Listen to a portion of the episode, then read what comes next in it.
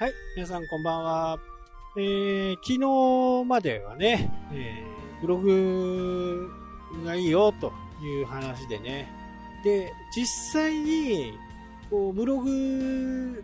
がね、うまく書けるようになったり、アクセスが思う以上、思った以上にね、集まってくると、今度はそこからね、まあ、どうやって制約に結びつけるかっていうことになると思うんですよね。まあ、もちろんこれ業種によってもね、若干違うし、えー、コンバージョンだけをね、えー、制約だけを目標にしているというお仕事だけじゃないんでね、ここは何とも言えない部分ではあるんですけど、まあ、文章の書き方がね、1年間勉強して分かった。まあ大体、ね、1年ぐらいじゃなかなか難しいかもしれないですけど、なんとなくコツがつかめてきたな、えー、このことを言って、えー、回答を言って、それから自分の意見を加えて、え、データを出して、だからこうなんだよっていうようなね、え、こう文章の構成とかがね、うまくなってくる、きたと思います。で、え、そこで、これね、究極の最後のね、え、目的っていうか、最終的にそこからファンをね、逃がさないためにやることになるんですけど、これは正直お金がかかってしまいます。毎月毎月ね、えー、かかってしまうんですけど、メールマガジンね、これはやっぱりね、えー、実在な効果があります。特にファンになってくれた人にね、えー、対して、信頼がね、より生まれてくるんですよね。だからね、このメルマガまで行くとね、えー、元凶、まあ SNS がうんぬんっていうね、えー、話もあるとは思うんですけど、まあ最強のマーケティングのツールかなっていうふうにね、ブログを書いて、そのブログを多く、広く多くの人に知ってもらう。そのための SNS。そして、制約に至るまでのセールス。まさしくね、セールスレターって言ってもいいかもしれないですね。メルマガはね、セールスレターだ思ってもいいと思います。まあいろいろな方法があるんでね、えー、メールマガジンにね、音声を入れておくとかね、えー、いうこともできますし、えー、ブログだけじゃなくてね、えー、YouTube なんかも使うことによってね、本当にリッチなコンテンツっていうのが生まれてきます。写真も入れ、動画も入れ、えー、動画が見れない、ね、動画がなかなかうまく見れない人に対しては、音声でね、えー、伝えていく。まあ、ラジオのようにね、えー、僕のこの、ポッドキャストもね、どのように聞いていただいてるか、ちょっとわからないんですけど、まあ、ラジオのようにね、聞いていただいてるってことも、聞いていただいてるって方もね、いると思うんで、まあそういう方にとってはね、え通勤時間、まあ車に乗ってる時にね、えー、BGM のように流していただいてい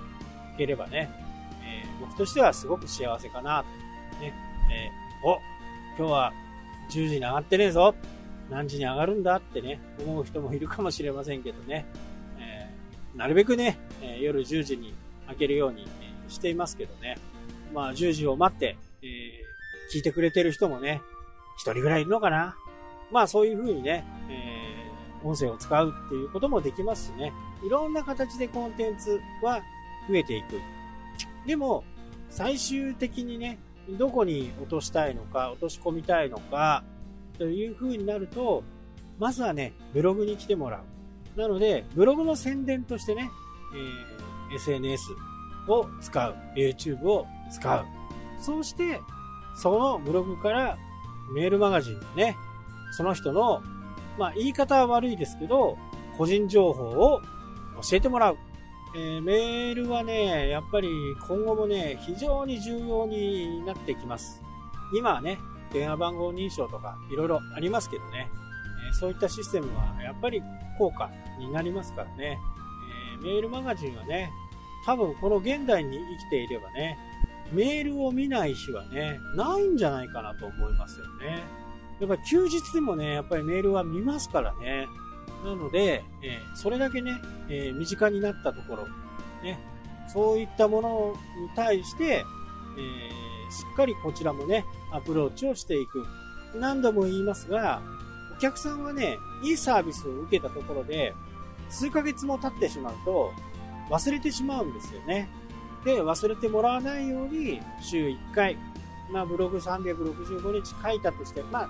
365っていうのはね、ちょっとオーバーかもしれません。えー、土日休む、ね、いう風になれば、あまあ、100回ぐらい休むか、かですかね。まあ、日曜日は休むとかね、えー、それはありだと思います。ご自身の定休日がね、平日、火曜日休みっていう風になったら、火曜日はお休み、こういう風なのもね、えー、ありだと思います。で、火曜日の時点でね、えー、筆を止めないで、水曜日のメルマガのことを書いておく。ね、1日遅れでもね、ストックしとけば問題なくなるわけですよね。まあ、これをね、えー、しっかりこう継続していく。継続は力なりです。本当にね、私はすごく好きなね、えー、言葉ですね。継続して、勉強して、そして、えー、成長していく。多分、どんなものにもね、この過程っていうのは大切なのかな。もう基本のね、基礎の木ですよね。本当に最も大切なところ。えー、勉強もそうですしね。仕事もそう。遊びもそうですね。釣りなんかもね、突然行ってね、桜マスが釣れるか、鮭が釣れるか、なんてね、人はいないですよ。まあ、ラッキーパンチはありますよ。ラッキーパンチはね。ビギナーズラックはあります。これはあるんですけど、ただ、その後続かないです。絶対続かない。もう確実に言えます。これはやっぱりね、継続していって、いろんな状況下でやってみる。そういうことをした上でね、その時にあった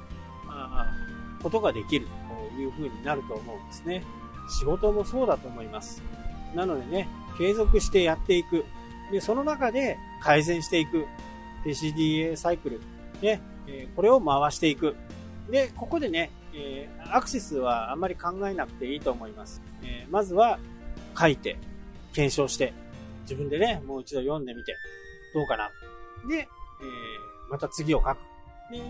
なのでね、初めの頃は、本当にもう、とにかく書くことだけをね、中心に考えていけばいいのかな、というふうに思っています。はい、というわけでね、今日はこの辺で終わりになります。それではまた、したっけ？